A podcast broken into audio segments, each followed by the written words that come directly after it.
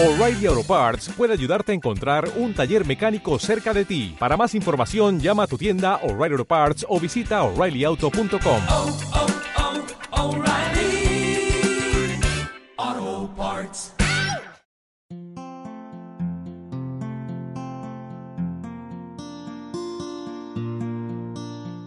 Muy buenas a todos chicos y chicas, bienvenidos una vez más a nuestro podcast y como siempre digo, ir ajustando el audio y poneros cómodos, pues hoy comenzaremos viajando por mundos de fantasía y acabaremos batiéndonos en duelo en el salvaje oeste.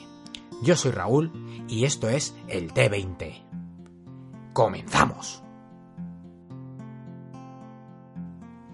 Antes de nada, vamos a dar la bienvenida a Mario. Hola Mario, ¿qué tal todo? Hola Raúl, hola gente. Muy bien, con muchas ganas de empezar el episodio de hoy.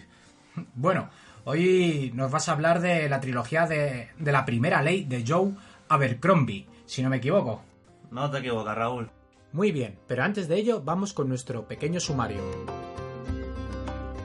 Como ya os hemos comentado, hoy rescatamos el género fantástico de nuestra biblioteca personal, con nada menos que la primera ley de Joe Abercrombie. Y como no, en nuestra zona de juego, hoy testeamos el juego de cartas Bang, un juego con temática western que no tiene desperdicio alguno. Así que, sin más preámbulos, comenzamos.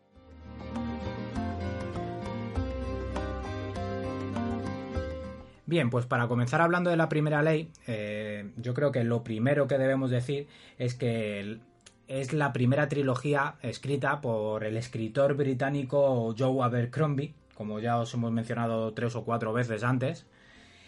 Y bueno, eh, ahora mismo eh, aquí en España está a puntito de salir el primer libro de una segunda trilogía que no tiene nada que ver. Eh, me parece que se llama Medio Rey y creo que está dada la fecha de salida para el 7 de mayo. Bueno, a ver Mario, todo tuyo el micro, cuéntanos.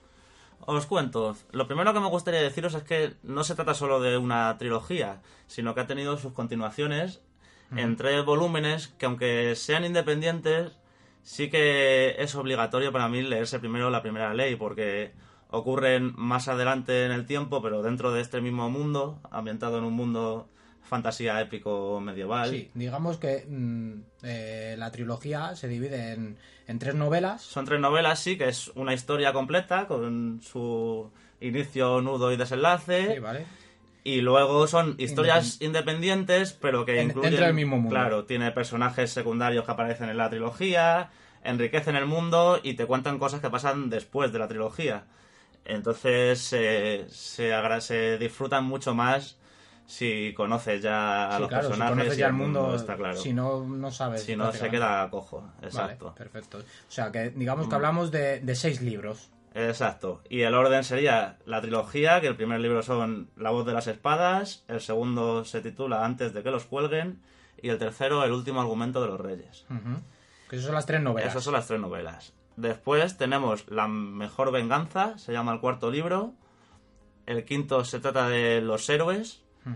Para mí es el que más me ha gustado, ya intentaré hablar un poco más de él después. Y el último, Tierras Rojas. Tierras rojas. Vale. Bueno, y pues, ¿qué os puedo empezar contando? A mí los libros me han sorprendido mucho. Es fantasía épica muy realista, muy dura, donde aunque haya fantasía, lo importante son los personajes, no tanto... ¿Cómo me explico? No es fantasía tolkieniana, Es queda más, bien eso. Es, es más tirando a. Es más tirando a George R.R. Martin, Sí, la canción de Hielo y Fuego, sí. sí. O sea, algo duro, crudo, donde los, no, los personajes no son buenos y malos. Eh, son Un personaje, un son- personaje más real. Exacto, decir, sí, más, real, más- capaces de lo mejor y de lo peor, según las situaciones que se les plantean. Hmm. No son el protagonista, no hay un solo protagonista, es coral, digamos. Hmm. Son un grupo de personajes, algunos muy carismáticos y muy que me han gustado mucho. Y bueno, ¿qué te cuento? Te cuento un poquito del argumento. Sí, sí, cuenta, cuenta. Es decir, ven- véndenos el libro. Intentaré venderlo bien porque a mí yo te digo que me han sorprendido. Bueno, el libro, mucho. los libros, la, la trilogía Los o, libros, la, sí. o, lo- o como quieras llamarlo. Porque, No si- quiero ser- des- porque no es una trilogía, es decir, porque aunque tenga. Es una trilogía la- la- por las tres primeras novelas, pero eh, lo- las partes independientes o spin-off, como, como estabas mencionando, entonces ya aumentamos a seis. Entonces, Sí, y tiene pinta de continuar la serie porque sí, algo. no dan un final cerrado, el mundo sigue ahí y todo acaba con muchas, te deja muchas preguntas. Cuando te- tengo que decir que cuando me comentaste que querías hablar sobre, sobre esta trilogía, es decir, claro, empecé a indagar porque yo no me la he leído y, y bueno, sí que he visto por ahí que tiene con una editorial ha firmado, no sé si un libro más, dos, tres, no me acuerdo exactamente cuántos, pero sobre en el mismo mundo de la primera ley. De la primera ley, sí. Se lo tiene ya firmado de que tiene que hacerlos.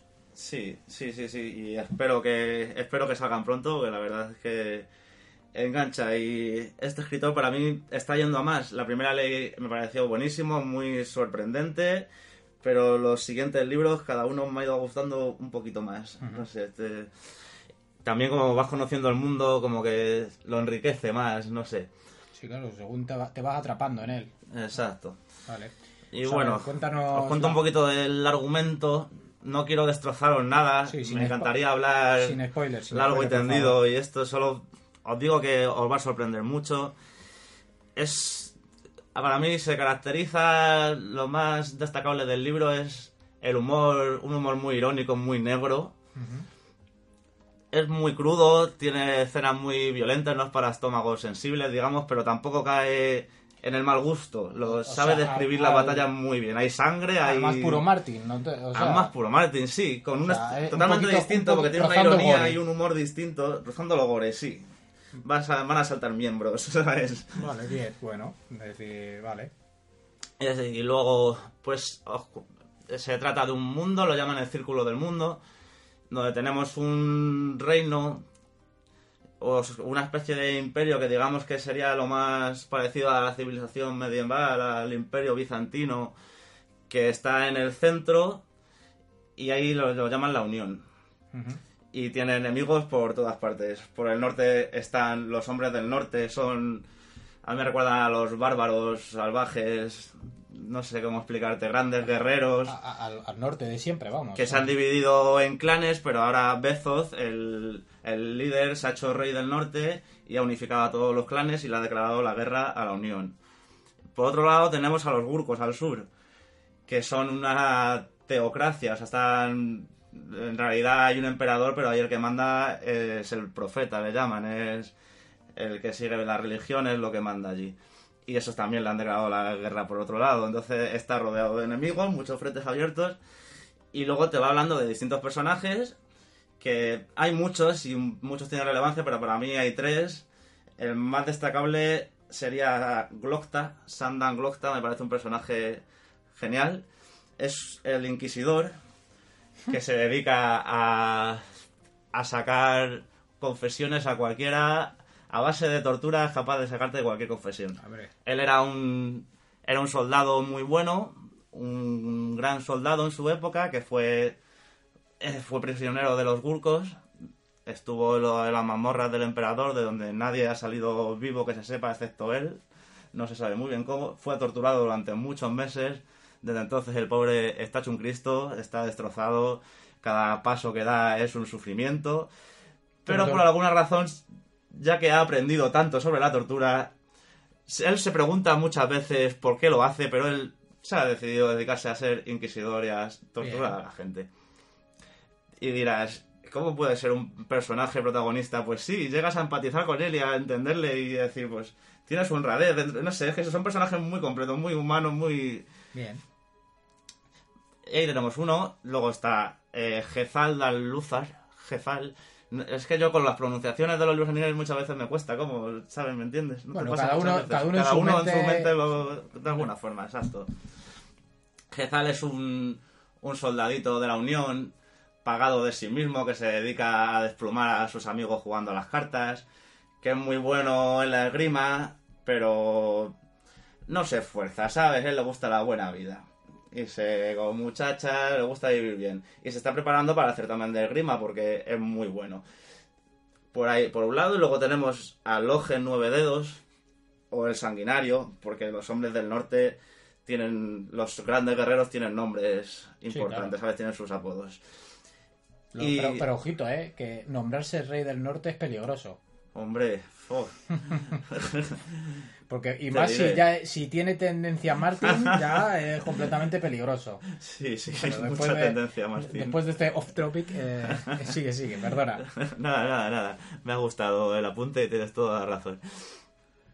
Pues eso, Logen es un gran guerrero, ya con unos añitos, con muchas batallas y muchas muertes a su espalda, que en un momento dado se queda separado de su grupo de compañeros, los pierde, y él ya está cansado de matar y de tanta batalla y de tanta guerra, y en su camino se encuentra con los espíritus, él es capaz de hablar con los espíritus, es de las pocas personas que quedan en el mundo capaz de hablar con ellos porque es un mundo, digamos, en el que la magia está desapareciendo. Se habla de los viejos tiempos, tiempos en los que los demonios andaban por la tierra y donde había mucha magia, pero eso se está perdiendo.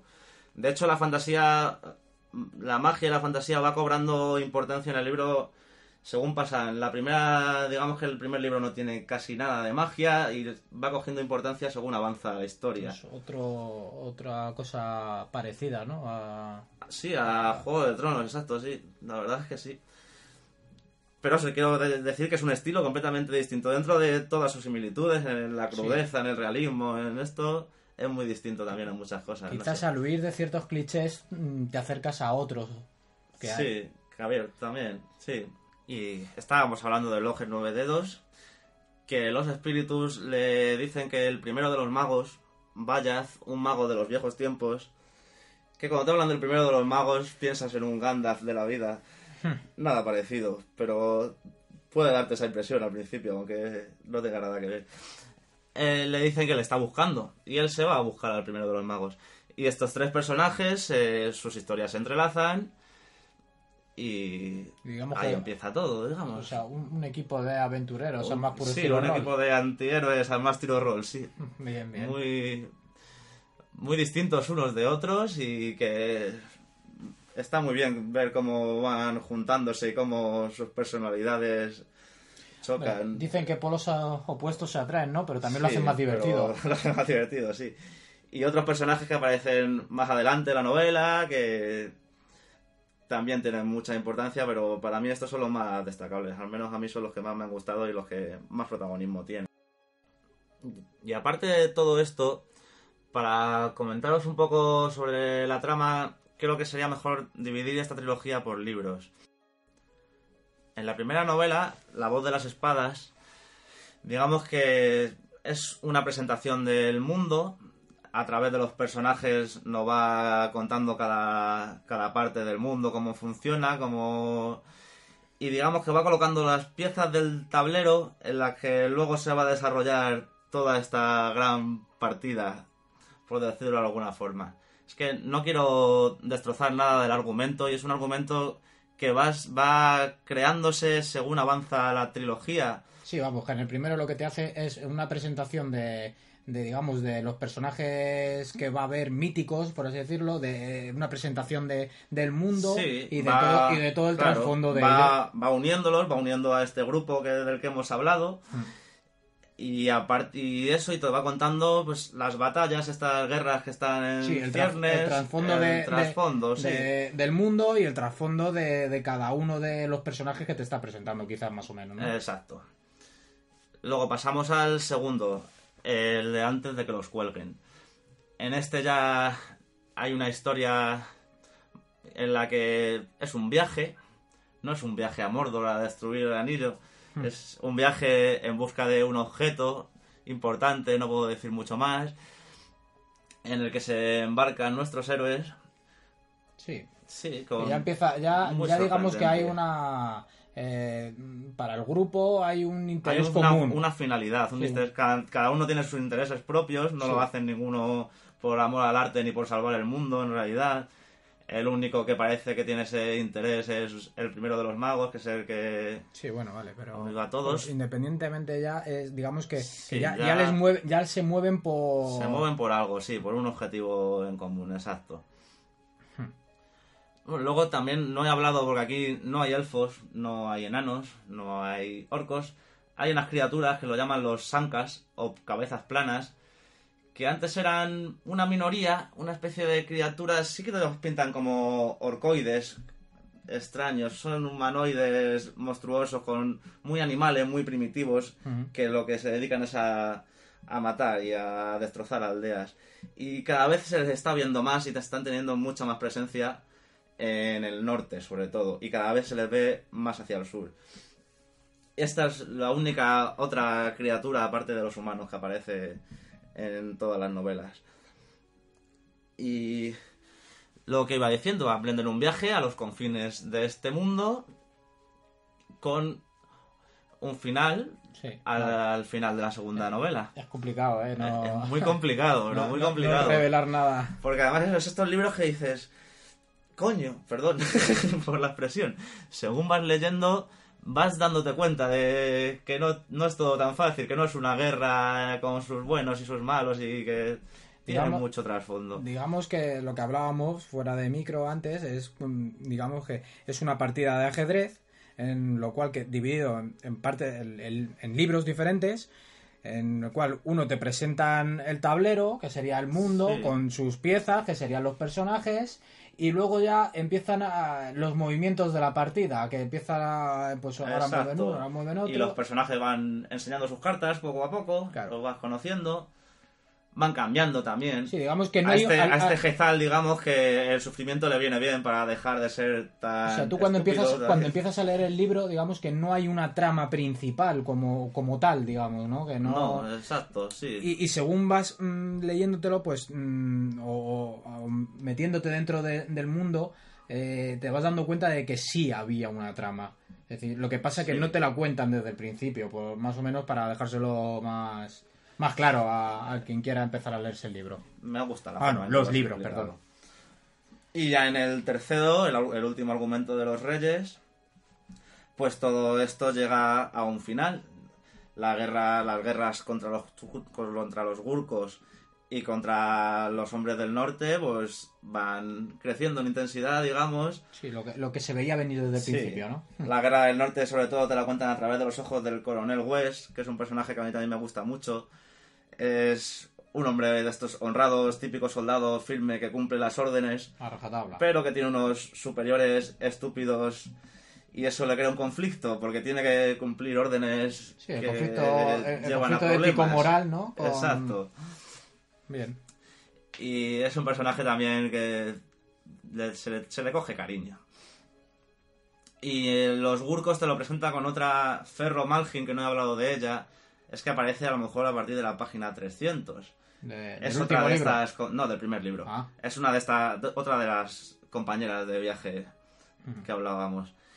De- Esta, de, nuestro grupo de aventureros, Sí. ¿no? Más o menos. digamos que tiene algo de especial. Tiene una sangre distinta al Vale. resto, poco más. No, no, go- No cuento nada. No cuento nada más. Quien quiera que se lo lea, ¿no? Exacto. Es. Mismo. Y ella es la que te presenta el mundo de los gurkos, cómo funciona y qué se cuece por allí. Y pues eso le gusta mucho, se nota que al autor le gusta mucho el tema castrense, militar. Te cuenta, hay varias batallas. Tenemos la guerra contra el norte, donde la Unión decide hacer un ataque con casi todo lo que tiene y hacer una incursión hacia el norte a acabar con Bezoz, con el rey del norte. Porque, por lo típico, problemas con las fronteras. Que si esta ciudad que era nuestra, ahora la quiero yo, y al final dicen, acabamos con él.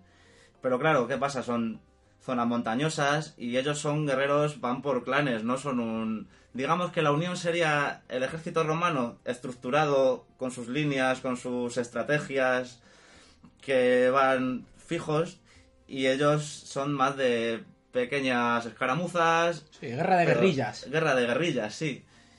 Y claro, el, cuando hacen el levantamiento de levas en el ejército para que vayan mi- miles de personas, pues hay grandes soldados, pero también van campesinos que no saben nada de la guerra y que no tienen ninguna experiencia. Lo típico, y que vamos. un guerrero vale por 100 de esos, un, un hombre salvaje de los buenos.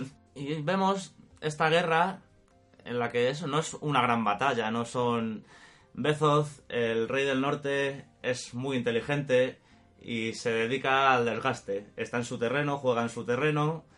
Las otras son tropas que al estar en otro lado, pues eso lleva un gasto, una logística, Claro, un- comida, comida. Y él se dedica a pequeñas caramuzas, a meter miedo, A, a, a menguar la... a menguar la moral, sobre todo, sí.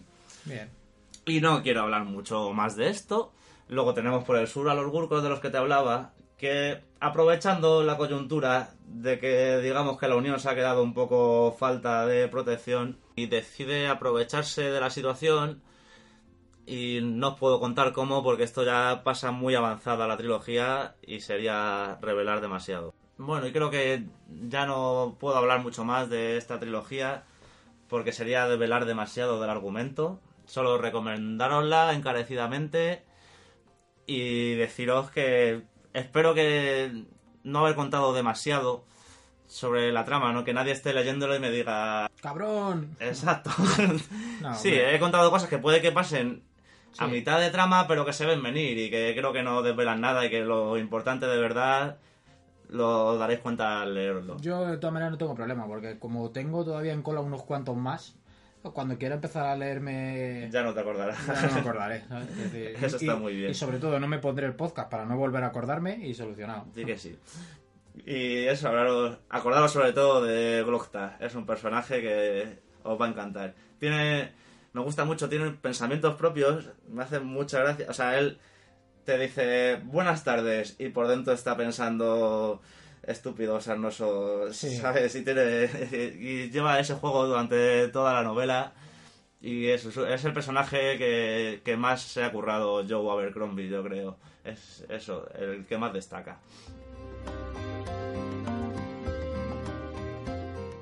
Bueno, y ahora me gustaría hacer un pequeñito apunte de las otras tres novelas de las que hemos hablado, que continúan. Sí, de los spin-off, de las De los spin-offs, sí. Empezamos por La Mejor Venganza. El libro que. El siguiente libro, en el tiempo, digamos, cronológicamente. Nos, tra- nos habla de una venganza al más puro estilo conde de Montecristo.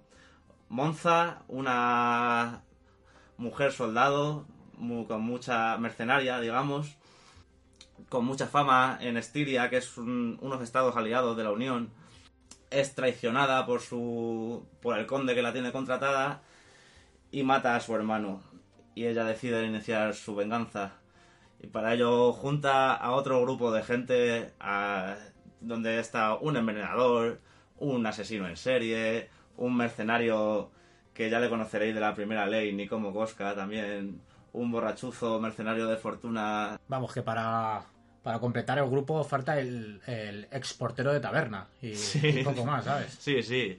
Uno que tuvo mucha fama, pero digamos que sus mejores días ya pasaron hace muchos años.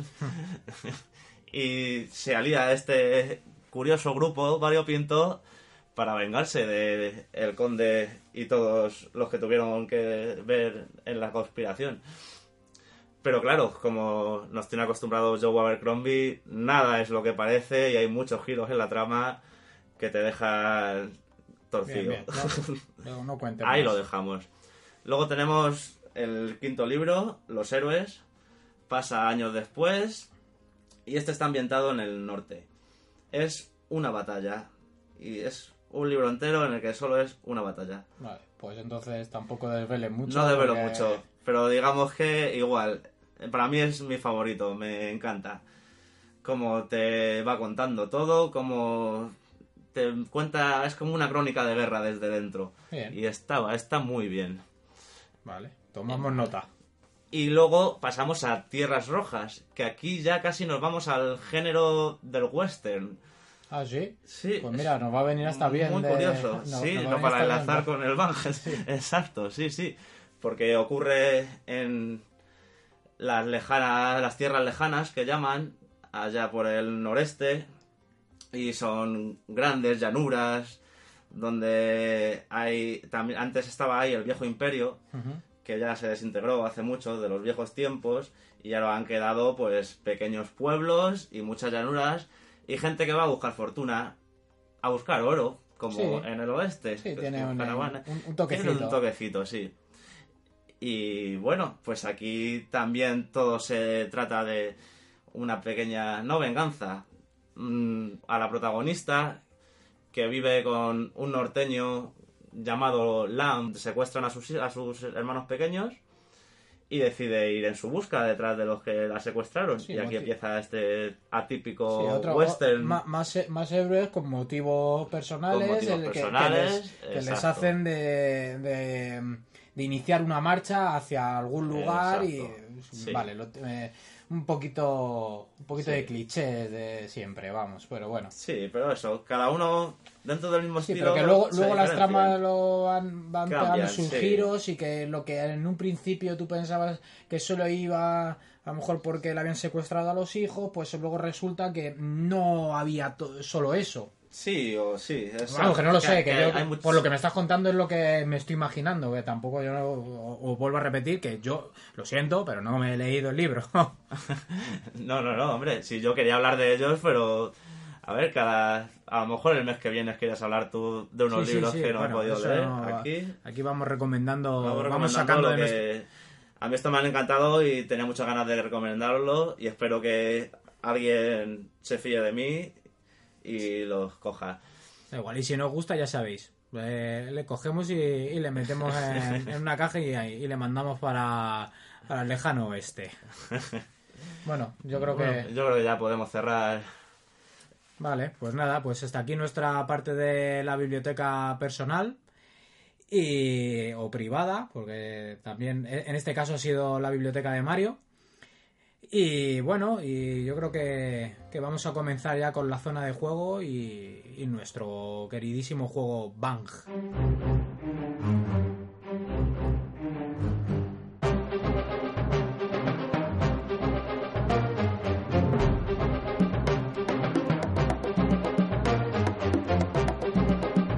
La zona de juego.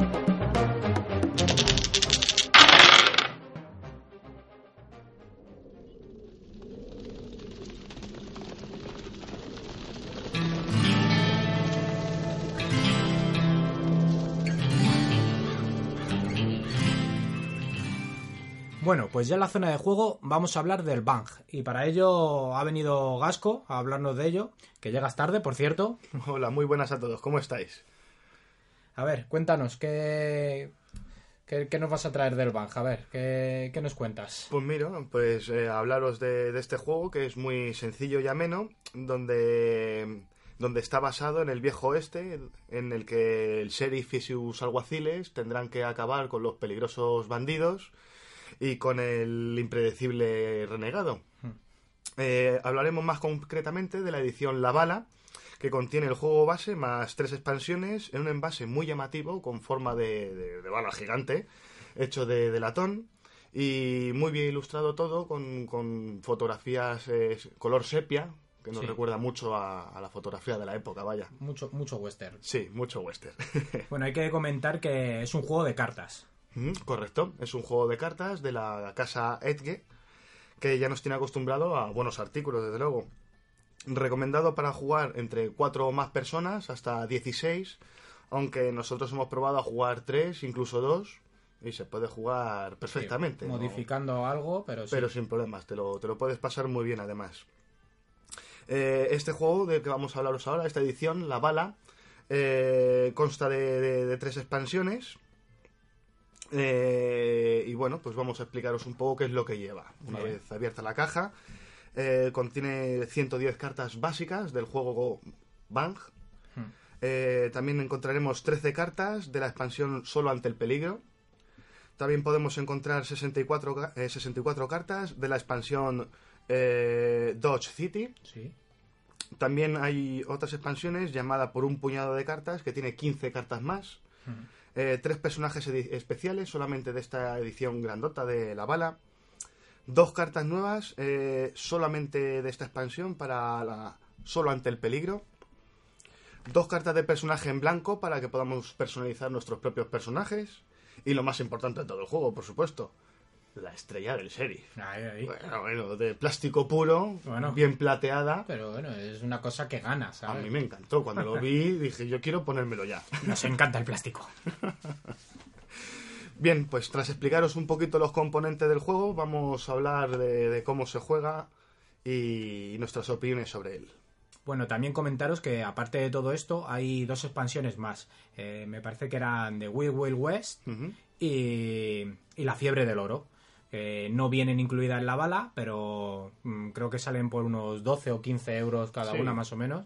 Y, y bueno, ¿sabes? Es decir, le ganan en, en temática al juego. Pero bueno, a ver, continuemos eh, este después de este pequeño apunte. Eh, quiero que sepáis también de que es un juego que posiblemente cuando, cuando juguéis os recordará al antiguo y clásico juego de polis y cacos que todos hemos jugado con alguna baraja Sí. de guiñar el ojo y tal. mismo, sí. Pero esto ya es mejorado, vaya. Sí, una versión, te iba a decir 2.0, pero no, yo creo que un 9.0. Uh, ahí está, un poco más, un poco más. Eh, en este juego, al igual que en, que en ese clásico, cada, cada persona adoptará un rol de personaje. Está el sheriff, están los, Los los alguaciles. los rene- los rene- el renegado, El renegado. y los bandidos. Bueno, el renegado o los renegados, puede, se puede llegar a jugar con Se dos puede jugar incluso con dos renegados, sí, correcto.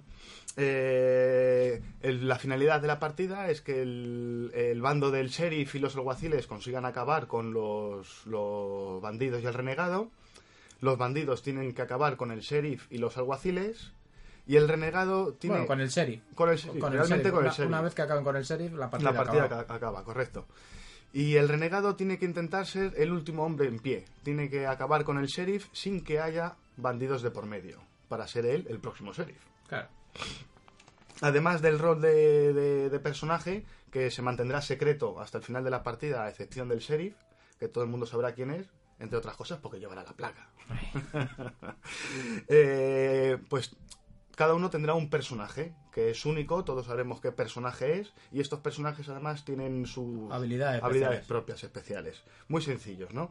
Eh, estos personajes además nos resultarán Conocidos. conocidos de, de- de películas de spaghetti western como Bud Spencer o personajes ya más reales como, como Billy el Niño. Sí, bueno, eh, con- cambiando alguna letra o algo, ¿no? En los nombres, pero pero vamos, eh, Sí, se, nota se nota que el guiño hacia, Sí, hacia ciertos personajes. Lucky, Lucky Luke, por, por ejemplo, lo llaman Lucky Duke Sí. y cosas de ese estilo.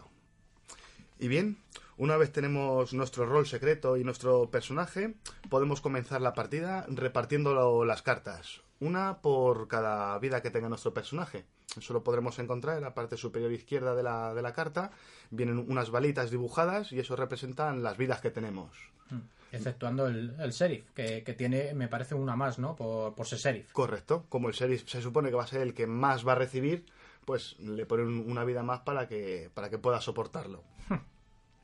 En el turno de cada jugador podremos jugar tantas cartas de equipo como, como queramos. Podemos bajarnos a la mesa cartas de, de sombreros que nos, eh, que nos evitan daños, al igual que las planchas de metal. Podremos bajar eh, armas y caballos. Sí, que son para modificar la distancia de ataque. Correcto. Bueno, que eso es otra una de las reglas que, bueno, ahora... Sí, eh, tú de manera natural puedes disparar al que está inmediatamente a tu izquierda o a tu derecha. El personaje que es- los personajes que estén más allá se consideran que están a una distancia, a dos, a Sí. tres. Entonces estas armas te van a permitir poder alcanzar a esos otros jugadores y al igual que el caballo te va, te va a permitir alejarte de Sí, bueno, jugadores para que hay cartas puedan- que te modifican la distancia, ya sean armas, como lo que has dicho de caballo, escondites, escondites, sí. está, La muy bien la ambientado. La mirilla, sí, bueno, todo, todo para modificar las distancias para poder atacar a todos los jugadores que están en la mesa o, o- o no poder o atacarlos. no poder hacerlos, claro, Eh. porque si desde el principio todos podemos dispararnos a todos, pues perdería un poquito la, la gracia del No, juego. el sheriff estaría muerto desde el Sí, principio. no, y además cuando la gente juega el juego se dará cuenta de que esto es importante, de, Claro. de- de las distancias. Y luego también de las cartas que tenemos en, en la mano en nuestro turno, podremos jugar solamente una carta Bang. Esta carta Bang representa ese disparo, esa, ese- ese- esa bala que disparamos a nuestro, a nuestro contrincante. Y como he dicho, solamente se podrá utilizar una por turno. Bueno, con alguna excepción. Efectivamente, hay luego hay alguna excepción, como comentas, un arma, un personaje que Sí. te permiten utilizar más de una por turno. Además, eh, todas las cartas, no, no, no hay problema ninguno, porque vienen con un dibujito explicativo, sencillo, como puede ser un sombrero o puede ser eh, una bala, Y este dibujito nos va a indicar qué es lo que hace la carta independientemente de si se llama sombrero, si se llama barril. Y, y este dibujito vamos a saber qué es lo que hace porque vienen unas cartas que son leyendas muy sencillitas que te, te vienen todos los dibujitos con la explicación. Eh, por ejemplo, una bala con un plus más una vida. Un sombrero, esquivar. Eh, y Sí, es decir, una mano con una carta, robar una carta, o, o no sé qué, descartarte de una carta. sí, Lo explica todo. todo de forma muy sencillita, por eso digo que es un juego que mm, eh, enseguida lo coges. Porque incluso lo que no entiendas, tienes ahí la leyenda que te lo explica muy, muy bien. Es bastante, la verdad es que es bastante fácil. Es uno de estos juegos en los que siempre me habéis escuchado ya o los que me habéis leído en el, en el post también lo sabréis, que yo los llamo lo de fácil, eh, divertido y dinámico. Efectivamente, efectivamente, porque es fácil, cualquiera, bueno, te digo que he jugado con mi madre, he jugado con mi abuela, o sea, cualquiera puede jugar. Eh, dinámico porque son partidas que, puedes jugar en 5, 10 minutos, no tardan más. Y... Bueno, bueno, depende. Bueno. De- ta- también variando. Hay, hay veces que, que la partida se puede alargar Sí, bastante, sí, sí, también esa, hay que decirlo. Esa segunda, creo que fue la segunda partida que jugué con, contigo, además, que estábamos eh, Raúl aquí presente, Mario, yo eh, y nuestras, nuestras parejas. Y hubo un duelo de media hora que solamente quedaron Raúl y mi chica. Media hora, ellos dos solo, pum, pum, pum, pum, y no terminaban. Era imposible. Era imposible matar el uno al otro. Pero bueno, eso es, eso es lo más, lo, menos habitual. Era sheriff contra renegado. Y ahí, ta, ta, ta, ta, ta, ta, lo hiciste muy bien de renegado. Que, mencionar que es el personaje Más difícil de jugar. desde luego, pues como, como comentamos, es tiene que quedar el último de pie. Entonces, calcular que primero tienen que caer los bandidos y luego tú tienes que tener las fuerzas necesarias para acabar con el sheriff. Claro, porque tienes que calcular que también los alguaciles vayan cayendo. Efectivamente. Pues no- porque uno a uno a lo mejor ganas, pero tres a uno es, es complicado. Es muy complicado. Y nada, y el juego va sucediendo así, turno tras turno, hasta que uno de los bandos se, se proclame vencedor. Bueno, pues ahora vamos a hablar un poquito, yo creo que de, de las expansiones. Antes de, ya de terminar y dar nuestra conclusión, eh, vamos a, como os digo, a hablar un poquito de las que son cinco expansiones, creo que hay, Sí, más o menos. más sí, o creo que menos. sí. Eh, a ver, lo primero de todo deciros que el nombre eh, que dije antes de una de ellas era incorrecto. Es Will West Show en vez de Will... ¿Cómo era? Wild Wild, Wild Wild West. West, que, que era la película de, de Will Smith. Pero bueno, un, un pequeño error ¿eh? al, a- al, al decirlo.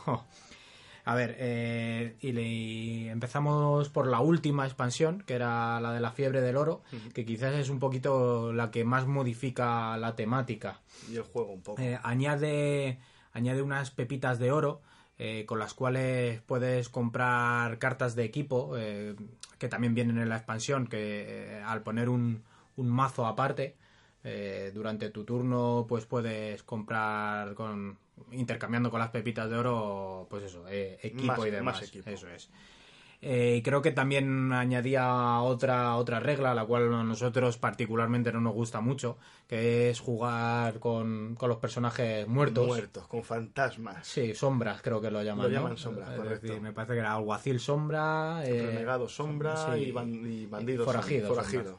Pero bueno, eh, yo creo que eso ya se convierte en un juego de redecillas completamente, ¿sabes? Sí, Ya porque ya, aunque acabes con un personaje, este sigue viviendo, ya no le puedes hacer nada, pero él te va a seguir Claro, machacando. entonces, no me, no, a mí no me termina de convencer.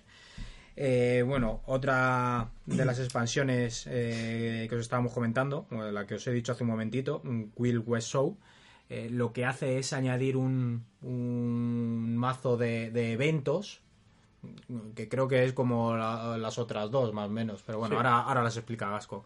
Eh, bueno, lo que, lo que en sí hace es añadir un, un mazo de eventos que pasan por turno y que modifican los turnos, va- valga la redundancia. Eh, y poco más, eh, creo que trae ocho personajes nuevos y un reglamento y, po- y yo creo que algunas hasta ahí. cartas de equipo también. Mm, también Creo tienen. que, creo que no, que esa solo llevaba el- un reglamento para, para, la, para el mazo nuevo de, de eventos y las ocho cartas de, de personaje. No, no viene nada más. No, mira, lo estoy viendo ahora mismo en la caja y, y- y nada más. Pues mira, en la, en la expansión de Dodge City sí que vienen, a, como tú has comentado, más personajes. eh, viene esa- ese nuevo taco de, de- de eventos por turno. Y también vienen cartas de equipo, porque por lo- eh, esta expansión de Dodge City sirve para aumentar de 4 o más jugadores. Eh, también vienen cartas de personaje y equipo y demás. Eh, además, en las expansiones de, de- de Solo ante el peligro y por un puñado de cartas, como tú has comentado con el de Wild Wild Show. casi, casi entra el West. también, ese. también, eh, vienen cartas de evento, Es creo. que es, Will, es Wild West. No Wild Wild, West. eh, es, eh, Wild West Show. Wild- Will, Will. eh, Sí, ya, ya me es que tenemos muy, muy metido a, a Will, Smith. ¿verdad?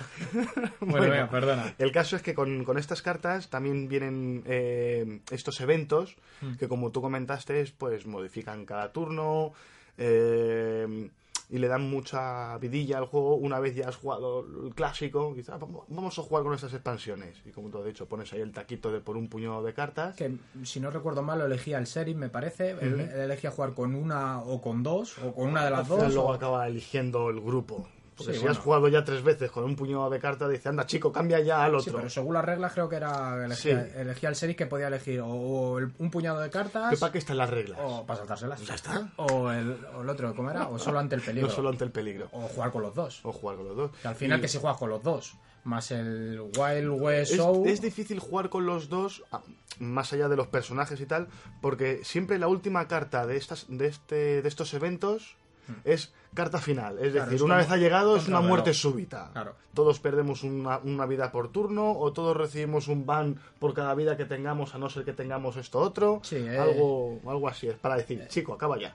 Hombre, para aquellas partidas que se pueden alargar, viene bien, ¿sabes? Es decir, porque ya mm, le estás metiendo un contador de tiempo que sabes que en, pues, si son 15 cartas, en 15, En 15 turnos, todo ha acabado. Entonces, a, a 16, 17, a no más tardar, porque sabes que, que si te sale una de que pierdes una vida por turno, pues, pues vas a tener dos turnos más, como mucho, Como ¿sabes? mucho. Eh, tampoco... Sí, como esa partida que jugaste y que, jugaba, que hemos Eso es, comentado, que os sí. tirasteis tú ahí, Noelia, un montón de tiempo. Pero bueno, Tampoco... Pero tampoco es un problema jugar ese tiempo. Pero bueno, es un, es un extra que le das al juego y pues con las, las tres, creo que recordar, eh, expansiones de ese estilo que hay, pues te juegas una, te juegas la otra y si- siempre son diferentes las partidas. Está muy bien. Vale, pues yo creo que hasta aquí, ¿no? Es decir, vamos a empezar con, con Con nuestra nuestra valoración y demás, ¿no? A ver, eh, ¿qué te ha parecido? Muy bueno. Me ha parecido un juego, como tú has comentado, bueno, dinámico, sencillo. No es caro, No, no es caro. porque eh, quizás lo que es más caro es, es la, Esta edición de- la edición que me parece que fue la, la- bueno, la bala que me parece que fue la edición décimo aniversario o algo, o conmemorativa o algo de eso, sí, no sí, me acuerdo verdad es que exactamente. no, no es cara. Pero vamos, que también se puede comprar el juego básico solo. Correcto.